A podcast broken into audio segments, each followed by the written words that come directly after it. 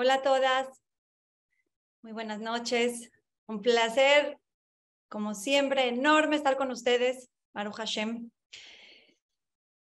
Baruch Hashem, después de los Hagim, después de una conexión intensa con Hashem, estoy segura que todas sentimos cuando se acabaron todas esta racha tan espectacular de estar cerca de Hashem, es como, como que sentimos como que ah, una falta, pero Besrat Hashem, siempre Hashem va a estar con nosotros, busquemos seguir conectadas con Él.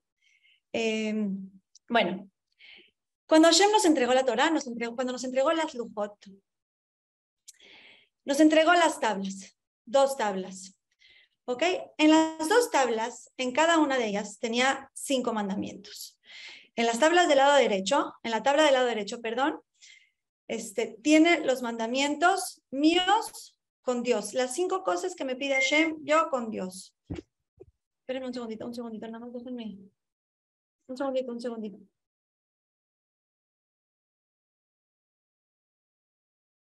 Ya. Ok. Este, perdón. En, en, el, en, en la tabla del lado derecho están los cinco mandamientos míos con Dios. Y en la tabla del lado izquierdo están los cinco mandamientos míos con mi prójimo. Como por ejemplo, no robarás, no matarás, no envidiarás a la mujer de tu prójimo. Y en las de Hashem, que son yo con Hashem, está no idolatrarás, este, no cometerás eh, no, no, no, perdón, ese es con el prójimo, no, no harás este, idolatría, yo soy Dios tu Dios, no jurarás en vano. Pero si vemos las cinco mitzvot, las, las cinco mandamientos, perdón, que tengo yo con Hashem, me voy a dar cuenta que el quinto es Kibud respetarás a tu padre y a tu madre.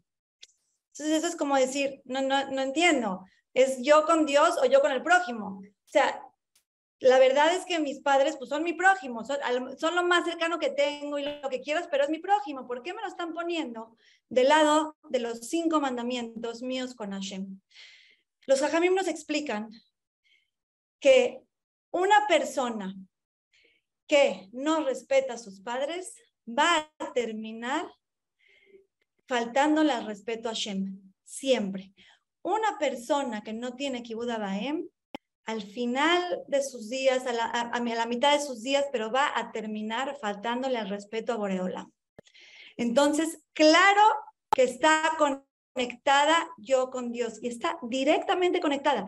Yo no respeto a mis padres, al final voy a acabar faltándole al respeto a Dios. Están ligadas y es, es algo que tenemos que entender y saber que respetar a nuestros padres es algo básico para mi relación con Dios.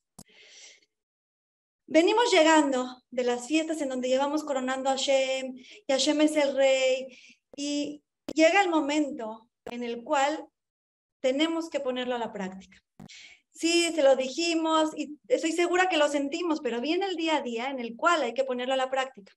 Una de las maneras en la cual podemos poner a la práctica nuestro respeto al Rey de Reyes es justamente respetando a nuestros padres. Y estoy segura que muchas de las que me están viendo van a pensar que esa mitzvah pues ya se les pasó, porque a lo mejor sus padres ya fallecieron. Quiero decirles que la mitzvah de Kibbutz Baem es siempre. Es con papás vivos y con papás que lo aleno ya se fueron. Siempre tenemos la mitzvah de Kibudaem. Por ejemplo, con papás, con padres vivos, tenemos la, la mitzvah de servirlos, de hablarles, de acompañarlos, de, de cubrir sus necesidades que podamos. Tenemos obligación de cubrir sus necesidades si es que lo necesitan, de que se sientan queridos, de respetarlos. Y a los padres que ya se fueron de aquí, tenemos muchísimas mitzvot también. Por ejemplo, decir Kadish. Por ejemplo, prender una, una velita Leilu Nishmat. Por ejemplo, decir Teilim Leilu Nishmat. Hacer mitzvot cada vez que nosotras como hijas, que todos vivan 120 años, hacemos, hace la, gente que ya falleció sus padres, hace una mitzvah, hace, un kiddush Hashem en, la tierra, es kibud abaem. Su padre o su madre desde el cielo están sonriendo y se siente, les damos satisfacción, nahat, del alma de ver que su hijo está en el camino correcto. Así que, queridas amigas, las que tenemos papás vivos hasta 120 años y las que ya falleció alguno de sus padres o los, o los dos, que sepan que tenemos la mitzvah directa de Kibbutz Baem, una mitzvah importantísima, una mitzvah que por lógica pensaríamos como que, pues claro que la tenemos que hacer, o sea, es por agradecimiento. ¿Cómo no voy a agradecerle al que me dio todo? ¿Cómo? O sea, al que mi mamá, que todas las que somos mamás sabemos que desde que está en nuestro vientre ya le estamos haciendo un gesto, porque realmente es, padrísimo, es delicioso, es Baruch Hashem. Pero acuérdense de todas esas noches que no podíamos dormir porque el bebé nos estaba pegando justo en la vejiga y teníamos que pararnos al baño cinco, seis, siete, ocho veces. Eh, cuando etcétera, etcétera, ¿no? Sabemos, Baruch Hashem, todas las cosas que conlleva a una mujer embarazada, que si los vómitos, que si esto, que si el otro, después cuando nace el bebé, cambiarle el pañal, párate a la hora que sea, no importa, aquí no hay horario, mi, mi horario es 24/7 porque mi bebé, mi bebé me necesita, y así continuamente, ¿cuánto, cuánto? Ropa, eh, un techo, comida, atención, eh, sonrisas, jugaron con, jugaron con nosotros, ¿cuánto tenemos que agradecer ya dejen la mitzvah a Karata Tov, agradecimiento a nuestros padres que nos dieron todo. Estamos en la Perashá de Bereshit. Y dice, o sea, está, está, escrito que Hashem creó el mundo Bereshit, por Reshit. ¿Qué es Reshit? Dicen Jajamim, que Reshit son las primicias, son los bikurim, es el agradecimiento. ¿Qué quiere decir? Hashem creó el mundo por Reshit. Hashem creó el mundo para que la persona aprenda a agradecer. Para eso creó el mundo, para que aprendamos a valorar, agradecer a todo lo que tenemos, a Hashem, a nuestros padres, a, nuestros hijos, a nuestros hermanos, a toda la gente que nos da. Para eso Hashem creó el mundo, para que aprendamos a valorar y agradecer. Y la verdad es que la mejor forma de agradecer es respetando. ¿Qué, qué, qué, agradecimiento, qué forma que doblegarte y, respetar a tus padres, a, a, Boreolam, a tu, a tu rabino, a tu rabanit. Eso es agradecimiento, hacer lo que te piden, pero bien, de corazón. Entonces, como les digo, ¿cuánto no nos han dado nuestros padres? Pero quiero decirles una cosa. La mitzvah realmente de Kibbutz Baem no es por agradecimiento. Por supuesto que, que tenemos que agradecer y esa es la lógica. Pero quiero decirles una cosa, queridas hermanas. La mitzvah de Kibbutz Baem de respetarás a tus padres no viene por agradecimiento, viene por obligación. No es una mitzvah de lógica, es una mitzvah de que Hashem me obligó a respetar a mis padres. ¿Y cómo les puedo comprobar esto? Las personas que tienen a los peores padres. Imagínense a una niña que su papá la y su mamá la abandonaron desde que nació quiero decirles que tiene la obligación de la mitzvah de Kibbutz Quiere decir que no viene, nada, no viene por el agradecimiento, esa es la lógica, eso es porque nosotros tenemos que sentirlo y hacerlo porque los amamos, pero aún la persona que piensa que no tiene nada que agradecerle tiene la mitzvah y obligación de, de, hacer Kibbutz eh, quiero leerles un poquito, déjame un segundito, no leerles, pero déjenme sacar mi acordeón para que veamos lo, lo grandioso de la mitzvah de Kibbutz Baem. Tenemos que saber que la mitzvah de Kibbutz Baem alarga nuestros días en esta vida.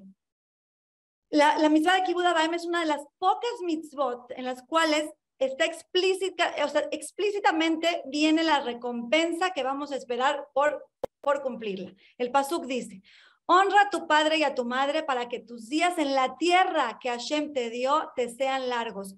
No me está hablando, aparte de la recompensa de después de 120 años de la Lama, me está, me está diciendo Hashem, me está asegurando, respeta a tu padre y a tu madre y te voy a dar más días en esta tierra. Qué impresionante.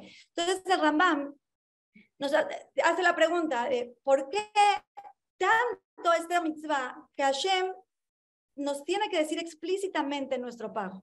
Y la verdad es que la respuesta es hermosa. Muchas veces la persona quiere honrar a su padre y a su madre, quiere ayudarlos, quiere darles tiempo, quiere darles atención, pero también se preocupa que como resultado a esto le quiten tiempo de su vida. ¿Me entienden? Que le quite tiempo. Ay, es que si, me pongo a hablar con mi papá, se va a quedar tres horas en el teléfono y, y tengo muchas cosas que hacer o no, no puedo ir ahorita a verla porque no, me va a quitar mucho tiempo y no, no, necesito disfrutar la vida. Entonces Hashem nos dice, espérate, tranquilízate y te estoy diciendo que la mitzvah de Kibbutz Baem te va a alargar tus días. Tú piensas ahorita que por hablar por teléfono vas a perder algo, te voy a alargar tus días.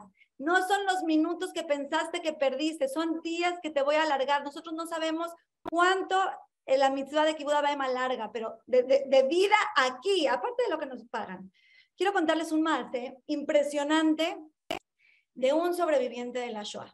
Cuenta la, Levenstein que había una ciudad en la Shoah la cual murieron todos. Así se pensaba que murieron todos, menos un señor.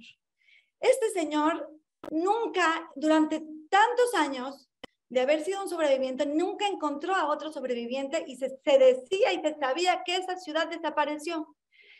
Me parece que en un Shia estoy casi segura que fue en un Shia que este señor llegó y de repente se encuentra a otra señora que él conoce de esa ciudad. Nunca en todos estos años había sabido de nadie que se había salvado y se emocionan y se, y se, saludan y lloran y dicen, sí, no hay nadie, no sabemos de nadie más que, que haya sobrevivido y empiezan a llorar. Y este señor se para y les dice, les voy a contar algo de mi historia. Y contó así.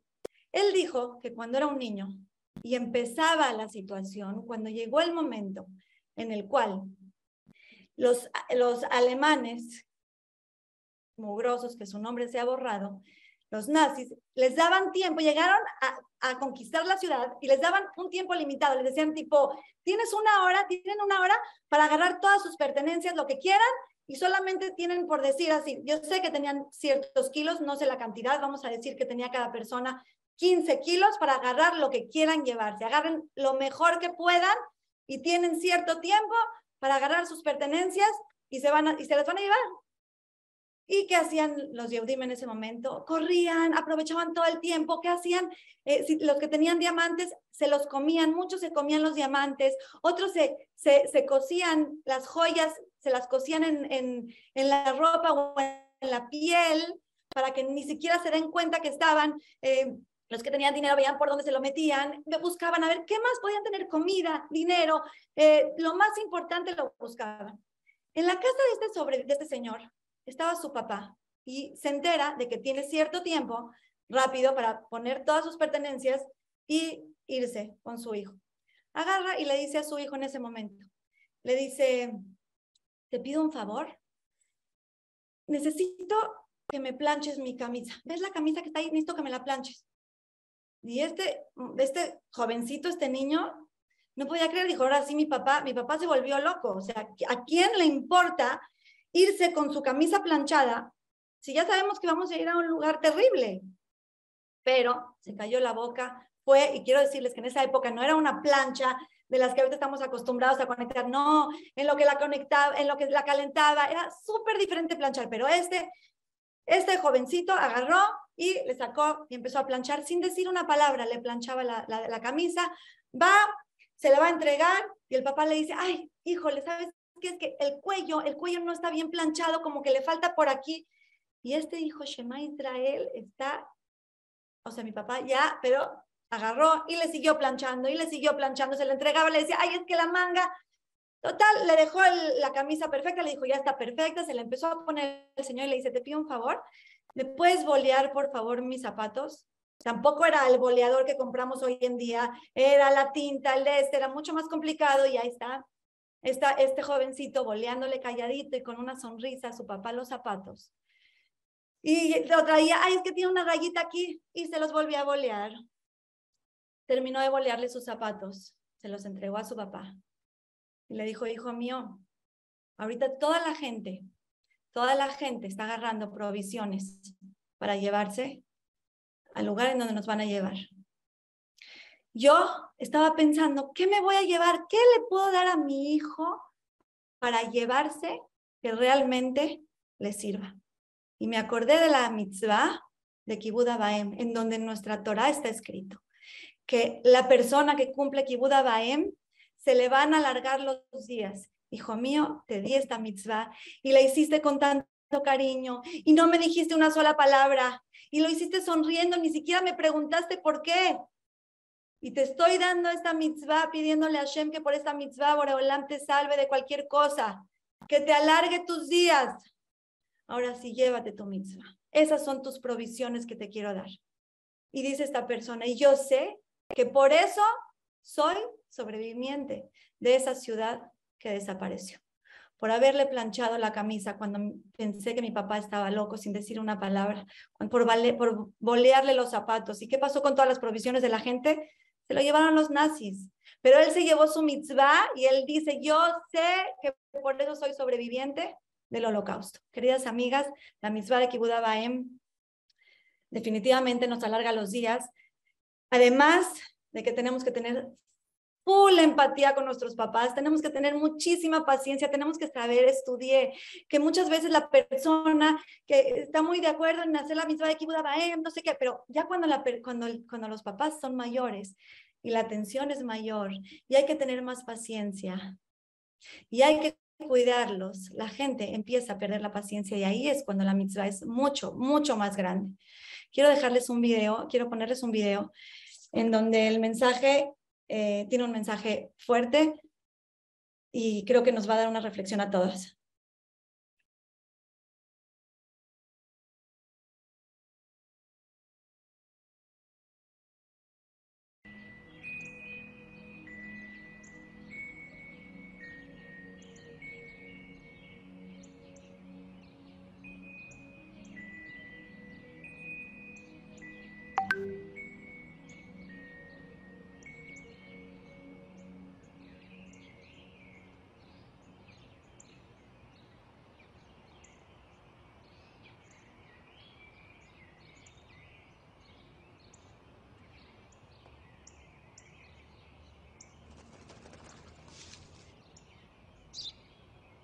Είναι αυτό; Ένας σφουργίτη.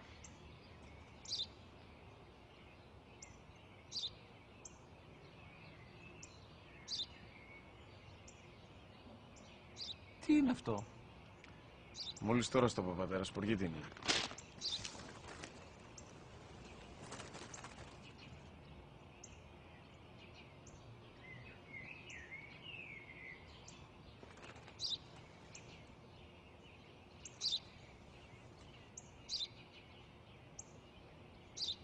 Τι είναι αυτό; Ένα σπουργίτη είναι, πατέρα. Ένα σπουργίτη. Σπου, γη, τι.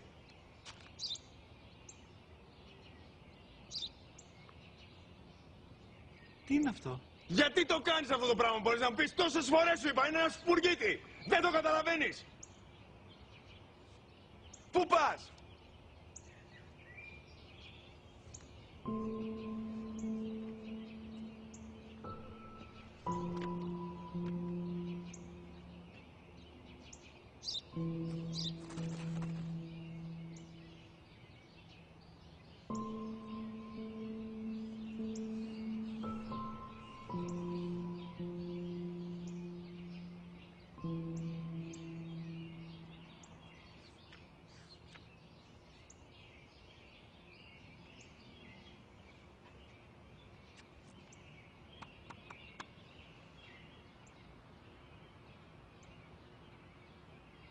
Δυνατά.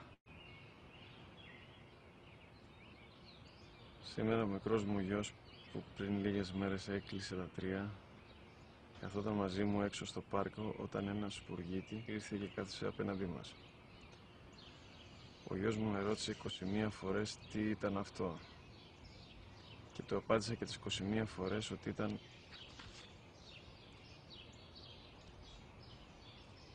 ένας σπουργίτη. Τον αγκάλιασα τρυφερά και τις 21 φορές που μου έκανε την ίδια ερώτηση, ξανά και ξανά, χωρίς να εκνευριστώ, νιώθοντας στοργή για το αθώο μου αγοράκι.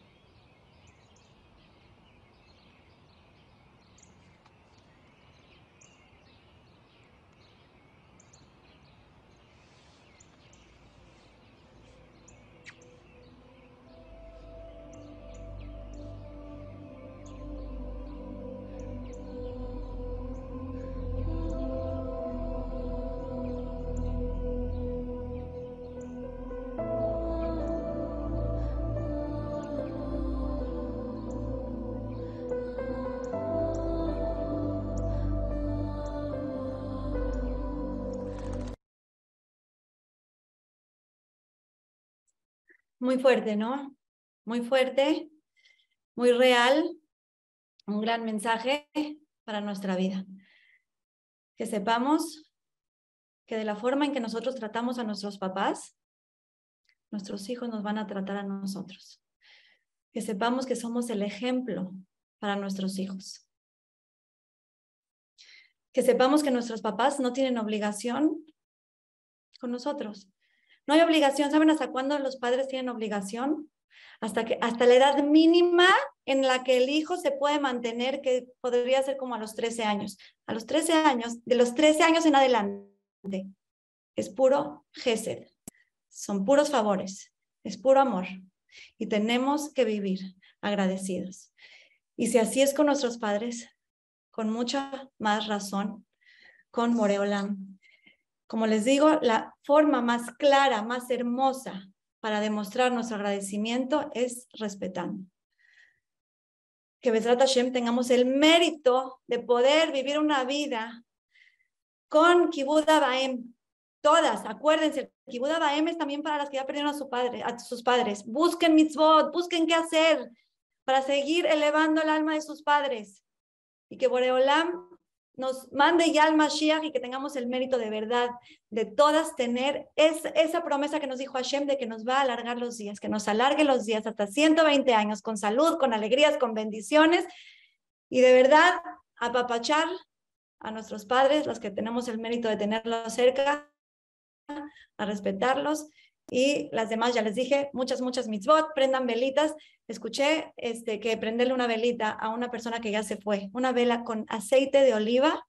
Dice Rabades que él lleva como 40 años prendiendo una velita por sus por su mamá, me parece, no me acuerdo por quién, y dice, para un, a una persona que falleció, una velita con aceite de oliva es como para un vivo, un cafecito con leche. Así, la satisfacción que sienten, así que hacer mitzvot, acercar el Mashiach, eh, muchas gracias por estar aquí. Las quiero mucho y que tengan un Shabbat extraordinario.